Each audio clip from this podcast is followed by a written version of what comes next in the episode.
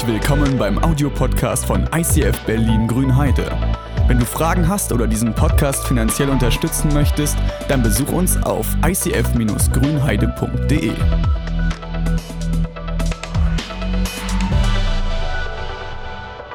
Wir sind in diesen Wochen bei Josef.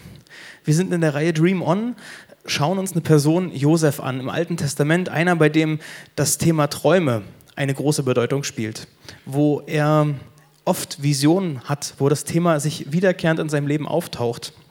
Ganz früh schon. Er war ein, ein Sohn, äh, war einer von vielen Brüdern. Er hatte relativ viele Geschwister und Gott hat ihm schon sehr früh so einen Einblick in die Zukunft gegeben. Hat ihm gesagt, du wirst mal irgendwann über deinen Brüdern stehen. Das war sozial und kulturell gar nicht denkbar in der Zeit, dass man irgendwie als Jüngster plötzlich über denen steht, vielleicht noch eine Verantwortung, Entscheidungen über sie treffen kann. Das, das gab es nicht in deren Welt. Aber Gott hat gesagt, das wird mal so sein. Und wir finden in dieser Geschichte in dem Alten Testament so eine Story von so einem verzogenen, eingebildeten jungen Mann, einen Weg, wie er plötzlich ein Mensch mit Charakter wird, wie er aufwächst, wie er, wo er am Anfang prahlt und seine Geschwister provoziert. Wir haben die Geschichte gehört, wie sie ihn dann in den Brunnen geworfen haben, wie sie ihn verkauft haben als Sklaven nach Ägypten. Und auch ich glaube, dass in diesem Punkt, in dieser Zeit, als er so ein Stück weit eine gepfiffen bekommen hat, ähm, dass Gott ihm da im Herzen begegnet ist. Weil plötzlich lesen wir von einem anderen Josef. Wir, leben von, wir lesen von einem, der äh, in dieser Sklavenzeit, als er, dass er gut gearbeitet hat, dass er vorbildlich gearbeitet hat, dass er plötzlich aufgestiegen ist, dass er in die Verwaltung mit eingestiegen ist und zweiter Mann von diesem Unternehmen geworden ist. Dann kam diese Verführungsgeschichte, wo die Ehefrau vom Chef sagte, hey, komm doch, lass uns doch mal und so, ne? wir wollen doch. Ne? Also, und er hat sich nicht auf das flüchtige Abenteuer eingelassen. Seine Begründung war, ich stelle das Ganze doch nicht äh, aufs Spiel. Ich werde doch Gott jetzt nicht provozieren, dass er mich vielleicht wieder irgendwie nochmal retten müsste, sondern sagt, ich will meine Werte nicht über Bord werfen. Und trotzdem landet er im Gefängnis. Auch das haben wir gehört. Es geht wieder abwärts und trotzdem auch im Gefängnis baut sich neue Hoffnung auf. Neue Hoffnung, dass er wieder in Freiheit kommt, weil er trifft jemanden, ähm, mit dem er so einen Deal aushandelt. Wenn du mir deine Träume, wenn du mir die Träume deutest, die ich habe, dann helfe ich dir rauszukommen. Das war diese Geschichte mit dem Mundschenk. Und auch dieser Deal platzt. Josef, wieder Thema Träume, er deutet die Träume, er erklärt, was Gott dazu zu sagen hat. Und der Deal platzt und Josef bleibt im Gefängnis. Und da äh, dachte ich so, okay, das ist so das, der Punkt der Geschichte, wo wir heute stehen. Wo sich vielleicht auch manche von uns noch befinden dass man merkt, okay, ich habe dieses Spiel mit dem Auf und Ab, ich kenne das ganz gut. Ich weiß nicht, was dein Traum ist, den du in diesen Wochen bewegst. Was ist dein Traum? Wo stehst du auf dem Weg dahin? Man sagt, okay, ich gucke mal, was ist mein Traum für Familie? Was wünsche ich mir für unsere Beziehung, für unsere Familie, vielleicht für die Firma, für das Business, für den Beruf? Wo will ich hin? Wo stehst du auf dem Weg? Und vielleicht auch für die Kirche. Viele von euch arbeiten irgendwo mit. Was ist dein Traum für dein Team? Was ist dein Traum? Wo stehst du? Wir kommen heute zu dem Punkt von gelebten Träumen. Es kann sein, dass der ein oder andere irgendwo mit der Hoffnung so umgeht oder das erlebt, dass Hoffnung so ist wie so ein Luftballon. Weil es gibt die Punkte, da merkst du, Gott schenkt dir einen Traum.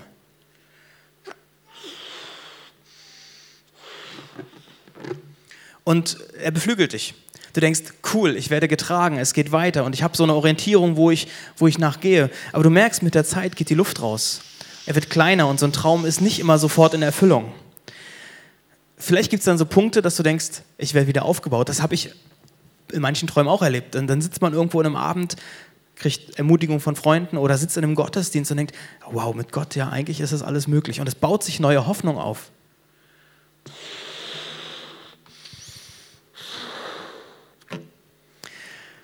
Und du lest weiter. Und das hat Josef auch gemacht. Und vielleicht passieren dann aber Momente, so richtig einzelne Ereignisse, die dein ganzes Leben auch negativ auf den Kopf stellen. Und dein Traum ist irgendwo verschütt gegangen. Und du liegst am Boden oder deine Hoffnung ist nicht mehr da. Und sich dann nochmal hinzusetzen, nochmal neu zu besinnen, in so Momenten Hoffnung nochmal neu aufzubauen, das ist für mich ein Wunder. Wenn du merkst, dass deine Hoffnung mal zertreten wurde, wenn du keine Hoffnung mehr hast und plötzlich gab es aber einen Moment in deinem Leben, dass du neue Hoffnung nach zerplatzten Träumen aufgebaut hast, dann ist das ein Wunder. Dann hat Gott ein Wunder getan. Egal, ob du Christ bist oder nicht, ob du mit Gott lebst oder nicht, das ist menschlich nicht möglich. Sich da nochmal hinzusetzen und da Hoffnung aufzubauen, das ist menschlich nicht möglich. Wenn du zerbrochene Träume erlebt hast und sich neue Hoffnung aufbaut, dann ist das ein Wunder. Und manche von euch sind hier schon länger dabei, manche, die in den letzten Jahren dazu gekommen sind, die wissen, unsere Geschichte in Grünheide ist auch ein Auf und Ab gewesen. Auch da gab es Träume, die groß angefangen haben und die plötzlich irgendwo gegen die Wand gelaufen sind. Und wir haben am Jahresanfang ein Video mit Harald gedreht, wo er davon gesprochen hat. Als Ermutigung, als Beispiel, dass Gott auch Dinge wieder möglich macht, dass so ein Wunder passiert, dass neue Hoffnung sich aufbaut. Und das Video werden wir kurz nochmal zeigen. Mein Name ist Harald Kretschmer. Ich bin hier im ICF Grünheide zu Hause und wir haben diese Kirche vor zehn Jahren gegründet, nicht unter dem Namen ICF, unter einem anderen Namen. Und wir haben einen Mega-Crash erlebt. Wir haben, ähm, die Gemeinde ist kaputt gegangen und es sind viele Beziehungen äh, zugrunde gegangen. Und äh, wir haben sehr viel Schmerzen erlebt und sehr viel Zerbruch und sehr viel pers persönliche äh, Katastrophen in diesem Beziehungsbereich. Und für mich war das am Anfang so, dass ich gesagt habe, das hat mein Leben so verändert, ich werde nie wieder der Mensch sein, der ich, äh, der ich davor war. Und ich habe lange Zeit überhaupt nicht zu diesem Thema beten können, weil ich diesen Glauben an Gott auch ver verloren hatte. Ich habe Gott das nicht zugetraut, dass er jemals sowas zulässt, beziehungsweise dass er sowas auch nochmal hinbekommt. Dann kam aber ein langer Prozess, der 2015 losging und der abgeschlossen wurde mit einer Predigtreihe aus dem ICF München, wo es um Weiß-Christmas ging und ich hatte diese Sehnsucht in mir, diese weiße Weihnachten in meinem Leben nochmals, weil eben wirklich auch innerlich frei zu werden von Frust, von Zerbruch und von Undankbarkeit über das, was Gott tut. Ich habe dieses Form, äh, Gebet formuliert, habe mich mit einem derjenigen, der damals mit mir in Streit gegangen ist, äh, versöhnt, indem ich ihm einen Brief geschrieben habe, wo ich geschrieben habe, ich, ich vergebe dir das, was du mir angetan hast, das, was du nicht bekennen kann, konntest bisher, ich vergebe dir das. Und er hatte geantwortet auf diesen Brief, dass er Gott und mir dankbar ist für diese Zeilen und ähm, auch nochmal Sachen bekannt und wir dürfen jetzt ähm, wieder in Freundschaft sein oder zumindest erstmal in einer guten Beziehung, in einer besseren Beziehung als die, die wir vorher hatten. Das ist meine Gebetserhörung. Wir könnten auch Videos zeigen von, von Menschen oder Geschichten von Menschen erzählen, die diesen Traum oder dieses Platzen eines Traums auch auf anderen Wegen erlebt haben, ob das im Privaten ist, ob das in Firmen ist, ob das Ehen sind. Wenn du nach einem zerplatzten Traum neue Hoffnung bekommen hast, dann ist das ein Wunder. Und für die Leute, die, die schon länger hier in Grünheide dabei sind, für die ist das, was wir leben, Kirche außerhalb der Großstadt, ein ICF in, einer, in, einem kleinen Dorf, dass das freitags eine Menge, also dass die Hütte voll ist, Freitagabends, dass jugendliche Teenager da sind, eine Richtung finden, merken, okay, die Atmosphäre ist hier anders, irgendwas ist hier, die eine Richtung finden für ihr Leben. Dass Leute aus der Kita, dass Eltern sich das allererste Mal mit dem Glauben auseinandersetzen, zu merken, okay, irgendwie, es gibt ja vielleicht doch mehr, als ich sehen kann. Das, das ist tatsächlich ein, ein gelebter Traum. Das ist ein Erleben, dass plötzlich Hoffnung sich neu aufgebaut hat und das passiert an vielen anderen Stellen in Berlin genauso, auch in Tempelhof, in Friedrichshain, dass sie merken, es kommen Leute dazu, die vorher nichts mit Glauben zu tun hatten. Und wir merken, wie wir uns da stabiler aufstellen müssen, dass wir die Schultern breiter machen müssen und mit fünf, sechs Leutchens im Leitungskreis irgendwie da manchmal ein bisschen schwierig aufgestellt sind. Also nicht, nicht schwierig, aber dass wir einfach uns stärker aufstellen müssen. Deshalb wollen wir jemanden einstellen, der sich um viele Sachen mit kümmern kann, der Sachen stabilisieren kann, der uns als Kirche einfach mitträgt, dass wir uns wirklich stabil aufstellen können, um das, was wir haben, zu halten und eigentlich noch ein nächstes Level weiterzukommen. Wie war das bei Josef? Da wollten wir eigentlich hin. Ähm, zwei Jahre nachdem dieser Deal geplatzt ist mit dem Mundschenk, mit dem, der ihn da rausholen wollte, da erlebt plötzlich der Pharao einen Traum. Das spielt sich in Ägypten ab. Pharao ist der höchste Mann im Staat, bezeichnet sich sogar als Gott.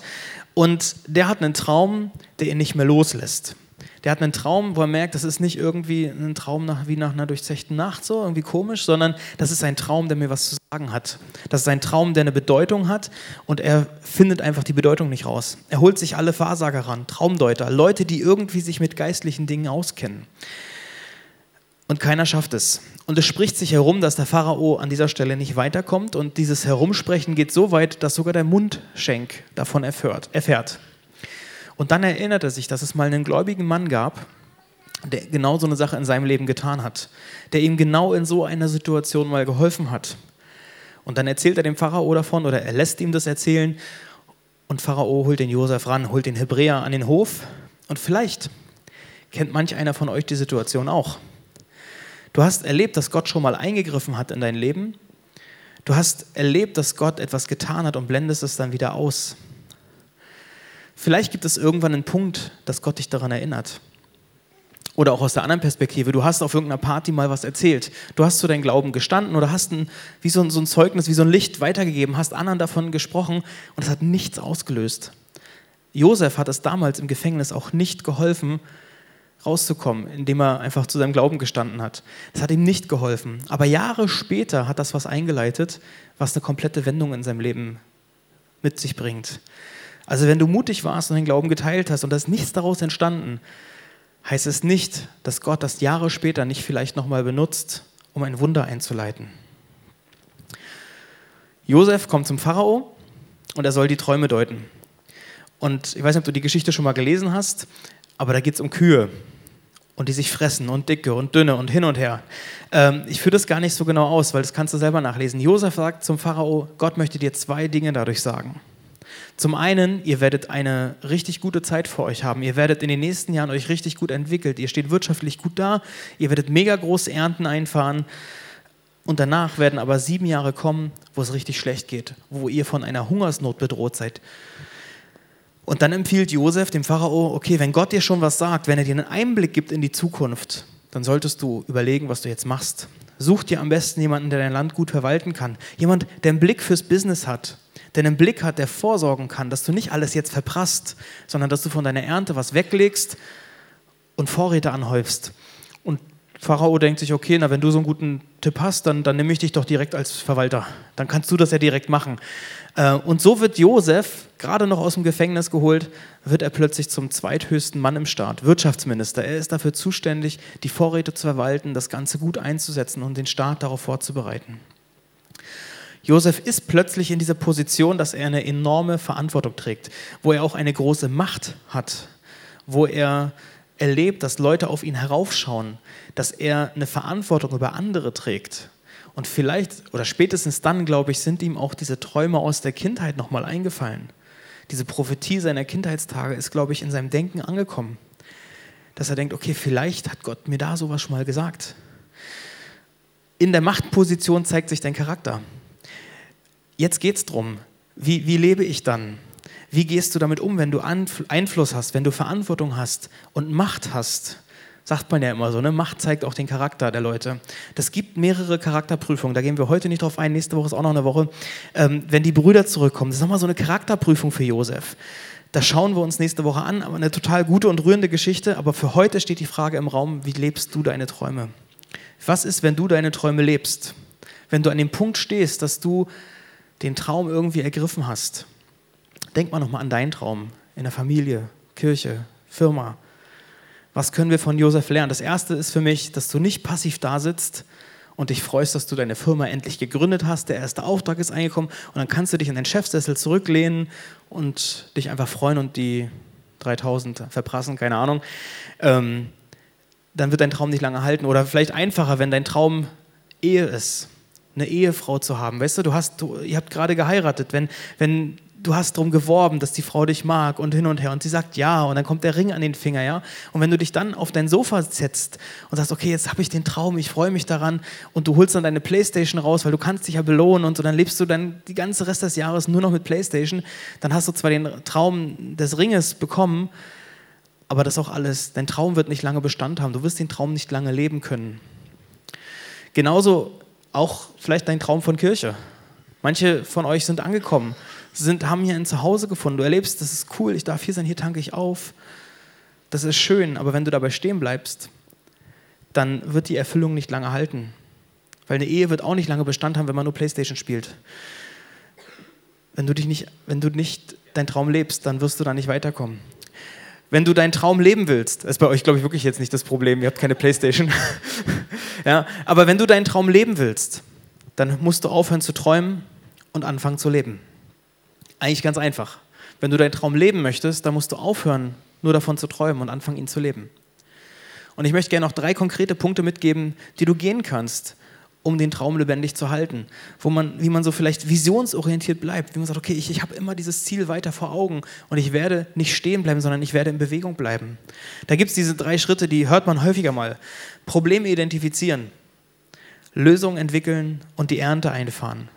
Das ist immer wieder das Gleiche, aber es wird dir helfen, deinen Traum lebendig zu halten. Das gilt nicht nur für die Businesswelt, wo man es erkennt vielleicht so, nicht nur für die Firma, sondern genauso gut für die Kirche und für deine Familie. Identifiziere das Problem. Was ist eigentlich los? Lebe prophetisch feinfühlig. Entwickle so einen prophetischen Blick, so einen feinfühligen Blick für das, was da gerade nicht in Ordnung ist wo dir Sachen auffallen, wo dir Fragen, die immer wieder gestellt werden, Themen, die man einfach nicht los wird, wo man sagt, okay, vielleicht ist es ein Problem, das ich lösen soll.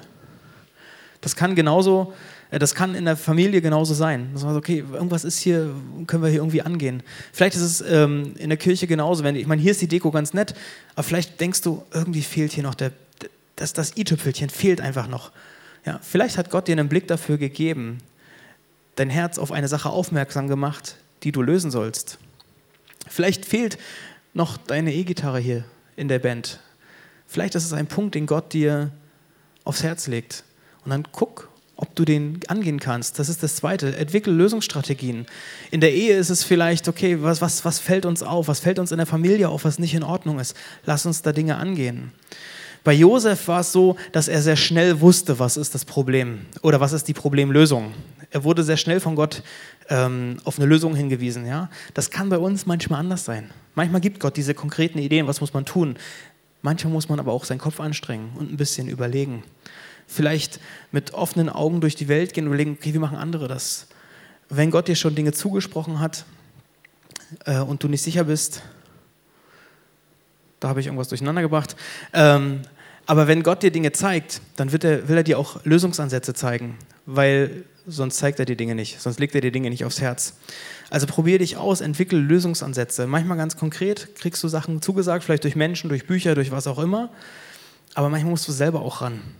Und wir haben eine Kultur auch in der Kirche, wo wir sagen, wir wollen manchmal Dinge einfach probieren. Wir fangen erstmal im Kleinen an. Uns fällt irgendein Problem auf, also lass uns damit anfangen und gucken, ob es trägt und funktioniert. Und dann machen wir es größer. Oder wir modellieren um. Also es ist in der Ehe auch, manchmal hat man so kleine Stellschrauben, an denen man drehen kann, Kommunikation oder was auch immer. Ähm, man sagt, okay, ich probiere Dinge aus und wenn sie gut funktionieren, dann lass uns das stabiler machen und fester machen. Wir haben, haben wir jetzt hier reingepackt, ähm, wir haben ein Angebot für Ehen. Wir haben viele Leute, die haben in den letzten Jahren geheiratet und ähm, es gibt äh, so ein paar Leute, die haben gesagt, wir wollen gerne für die Ehen was tun. Wir wollen gerne, dass man nicht erst kommt, wenn es ein Problem gibt und dann müssen wir irgendwie richtig dolle ran, sondern einfach Regelmäßigkeit einbauen. Und wir haben ähm, nächste Woche, glaube ich, in Berlin ähm, wird es einen Abend geben für Ehen, also eine Date Night. Und da gibt es die Einladung von der Reika. Kenne ich persönlich auch noch nicht, aber es klingt gut. Ich bin aber auch nicht verheiratet, von daher. Ähm, vielleicht ist es für andere eine, eine, eine interessante Strategie. Hallo, ich bin Reika. Ich bin die Leiterin vom Paarweise-Team. Und wir haben ein ganz tolles neues Angebot für euch uns ausgedacht, und zwar die Date Night. Zweimal im Jahr wollen wir für alle verheirateten Paare ein Candlelight Dinner organisieren, wo wir für euch kochen und wo ihr noch ein kleines, kleinen Input bekommt, der beziehungsrelevant ist. Und ansonsten soll es wirklich Zeit für euch beide sein, Zeit zu zweit, die, die ihr richtig schön genießen könnt. Ihr kriegt Wein, ihr kriegt Bier. Das wird eine schöne Zeit zusammen. Also meldet euch an, es gibt nicht mehr viele Plätze und eingeladen sind alle Locations. Also wir freuen uns auf euch. Also auf der Webseite kann man da mehr gucken, aber diesen Gedanken davon, Dinge einfach mal zu probieren, also wir haben hier in Grünheide genauso viele Familien. Wir haben Familien, die da, ich glaube, die würden sich tierisch freuen. Ich glaube, viele von uns würden sich tierisch freuen. Stellt euch das mal hier vor. Wir haben tausend Tische aufgebaut, wo man ganz romantisch und äh, schön sein kann. Ne? Und dann gibt es vielleicht noch einen coolen Input zum Thema irgendwas. Also das, das könnte eine wirklich tolle Sache sein. Wir probieren es im Kleinen und versuchen es groß zu machen. Genauso wie man das zu Hause macht, in der Firma macht. Warum nicht auch in der Kirche? Und dann kommt das Schöne, ernten. Das ist ja, glaube ich, das, wo man immer am besten, am meisten hin will, wenn man dann im Herbst eine Erntezeit hat und nächste Woche Erntedank. Ähm, da sieht man die Arbeit davor nämlich nicht mehr so doll. Aber bei Josef war das so, das Schönste war, glaube ich, für ihn auch wirklich dann zu erleben, es hat funktioniert. Dieses ganze Vorsorgen, dieses ganze Plan hat funktioniert. Und es ist sogar bei Josef so, seine Verwalterschaft hat nicht nur dafür gesorgt, dass er überlebt in dieser Hungersnot, dass er genug zu essen hat, hat nicht nur dafür gesorgt, dass der Hofstaat, die oberen 5000 irgendwie noch äh, was hatten, sondern das ganze Land musste nicht verhungern. Und es hat quasi dafür gesorgt, dass noch mehr Leute, auch aus anderen Ländern, gekommen sind, nach Ägypten gekommen sind, weil sie wussten, da kriegen wir Hilfe. Weil wir wussten, dort gibt es noch etwas zu essen, da gibt es etwas, äh, was uns helfen kann. Und seine erfolgreiche Planung hat dafür gesorgt, dass ein Mehrwert für andere da war, dass andere davon profitiert haben. Und Manch einer war vor zwei Wochen vielleicht ähm, dabei bei diesem Abendgottesdienst in Berlin. Da hat der eine aus Jakarta auch gesagt, es gibt so, wenn du Leiter bist, wenn du für andere Menschen Verantwortung trägst, dann ist es nicht nur, dass du sagst, oh, ich habe jetzt tolle Mitarbeiter, die alles für mich machen, sondern deine Aufgabe ist es, einen Mehrwert in ihrem Leben zu schaffen. Also du kümmerst, wenn du dich um andere kümmerst, dann produzierst du einen Mehrwert in ihnen, in ihrem Charakter, in ihrer Persönlichkeit. Etwas ganz Konkretes, was einen Mehrwert für sie mit sich bringt. Also die erfolgreiche Ernte hat einen Mehrwert für andere geschaffen und das wollen wir in der Kirche genauso. Dass wir sagen, hey, denn wenn du dich investierst, dann ist es nicht nur für dich. Wenn du was machst, dann ist es nicht nur, damit du dich besser fühlst. Wenn du Geld gibst, stehst du nicht besser da. Oder wenn du Kraft investierst, Zeit investierst, sondern es profitieren immer andere davon. Wenn du mit deiner Kleingruppe ins Leithaus gehst oder in die Notunterkunft, dann ist es nicht nur, dass ihr einen schönen Abend für euch hat, habt, wo man sagt, oh, habe ich mal ein tolles Erlebnis, kann ich meinen Kindern davon erzählen, sondern du löst ein Problem für andere. Du hilfst Flüchtlingen, du hilfst Obdachlosen, du schaffst einen Mehrwert. Wenn wir Geld in die Hand nehmen bei Reach, um Geld für einen Podcast zu legen, ja, wenn wir sagen, wir wollen eine bessere Kamera, wir wollen eine eigene Kamera irgendwann auch haben und nicht immer auf Privatleute zurückgreifen, dann profitieren nicht nur wir hier davon, wir am wenigsten wahrscheinlich, sondern die Leute, die es sich nicht leisten können, hier jede Woche herzukommen. Wir haben viele, die wirklich nicht mehr hier wohnen und äh, jede Woche zuhören. Wir haben Leute, die krank sind, Leute, die in Schichtdiensten arbeiten, die profitieren unheimlich davon, dass, dass dieser Podcast zum Beispiel möglich ist. Also wenn du deine Träume lebst, dann schaffst du einen Mehrwert für andere. Egal auf welchem Gebiet, ob du in einem privaten, in der Familie darüber nachdenkst, wenn ich meinen Traum lebe, dann ist es etwas, wovon andere profitieren. Wenn du in der Kirche das lebst, wenn du in einer Firma das lebst, dann profitieren auch andere davon. Also Probleme identifizieren, welche Nöte können wir lösen? Was ist das Problem? Dann anfangen und loslegen, Lösungsstrategien entwickeln. Gott hat uns ja Hände und einen Kopf gegeben, den wir auch einsetzen dürfen und dann Ernte einfahren. Und auch das Ernte einfahren ist manchmal anstrengend, das kostet manchmal auch Kraft, aber es profitieren viele davon. Und falls du innerlich ein bisschen ausgestiegen bist, weil du sagst, ich bin, das betrifft mich gerade noch nicht, ich bin irgendwo auf dem Weg zum Traum noch. Und eigentlich, André, das klingt alles immer so nett, wenn ihr da redet von, ja, trau das Gott zu und so weiter. Und dann wird das schon, wenn du dich davon provoziert vielleicht sogar fühlst, weil du mit gelebten Träumen gerade nicht viel anfangen kannst, dann kann das durchaus sein. Ähm, und dann gibt es gleich noch einen Spruch, der dich provozieren kann. Ein Spruch, der tatsächlich auch mich manchmal provoziert. Christen benutzen den immer wieder gerne und der ging mir in diesen Wochen auch durch den Kopf. Den kann man immer schön hoffnungsvoll anpreisen. Am Ende wird alles gut und wenn es noch nicht gut ist, dann ist es noch nicht das Ende. Ja? Es ist wirklich ein schöner Spruch, den Christen gerne benutzen. Und der hat mir oft geholfen, der hat mir oft eine Richtschnur gegeben. So dieses, ja, nochmal die Hoffnung aufbauen, nochmal den Luftballon Gott hinhalten, auch wenn er richtig klebt und komisch ist. Das kann Mut geben, so ein Satz, den Luftballon nochmal neu füllen zu lassen. Weil solange du noch lebst, hat Gott noch eine Chance für ein Wunder. Solange du noch atmest, kann Gott das Ding nochmal füllen. Und Gott schenkt dir Träume, Gott schenkt ja den Menschen Berufungen und Fähigkeiten nicht ohne Grund, sondern er will auch, dass die Sachen in Erfüllung kommen. Und trotzdem erlebe ich genau diesen Zustand oder habe ihn erlebt. Und da ist so ein Satz einfach hohl. Und ich habe dem Satz eine neue Bedeutung gegeben.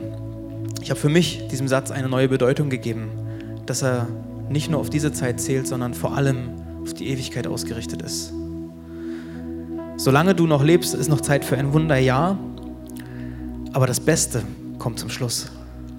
Das Eigentliche liegt noch vor uns. Dieser Satz hat eine Relevanz für die Ewigkeit. Das Eigentliche erwarten wir noch. Die wirkliche Erfüllung, die Ewigkeit, die erleben wir dann, wenn wir mit Jesus zusammen sind. Und wie gesagt, ich will gerne Hoffnung geben. Ich will gerne ermutigen und, und wenn man manchmal weiß, ich weiß gar nicht, wo der Anfang hier ist. Hier ist er. Ähm, ich will dich ermutigen, Gott nochmal Dinge zuzutrauen für deine Familie, für dein Business, für deine Kirche, für deinen persönlichen Glauben, was auch immer. Lebt die Träume, die Gott dir schenkt, ja?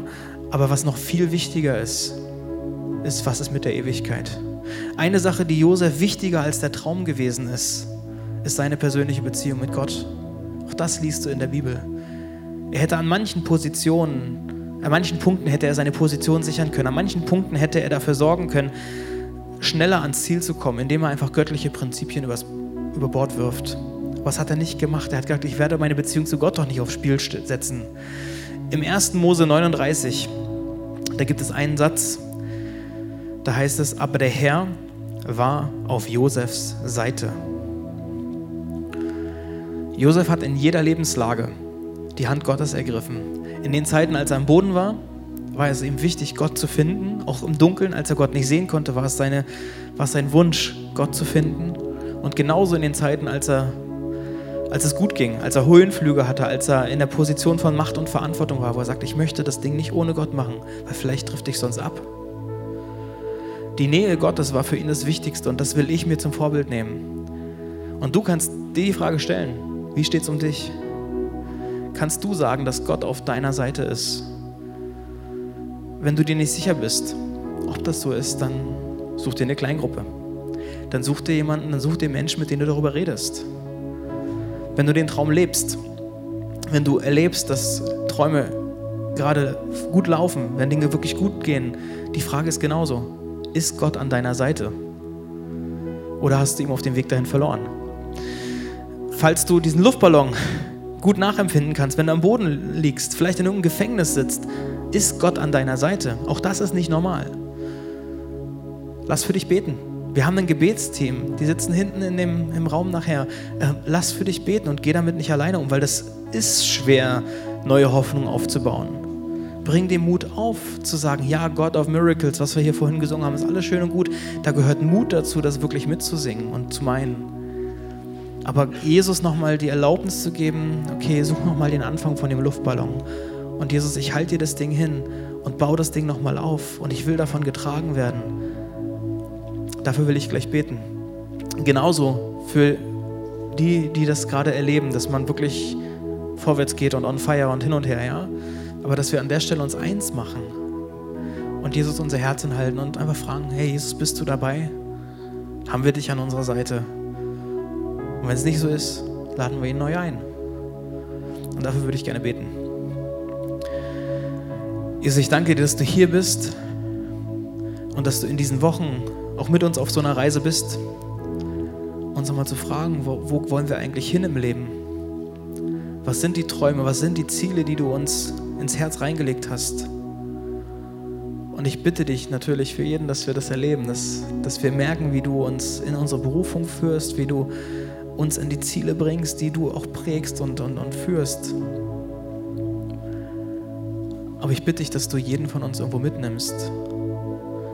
Und ich bitte dich als allererstes für die, die seit Wochen irgendwie denken, ich kann meinen Luftballon nicht wieder neu füllen lassen. Das geht einfach nicht. Ich kriege die Kraft nicht.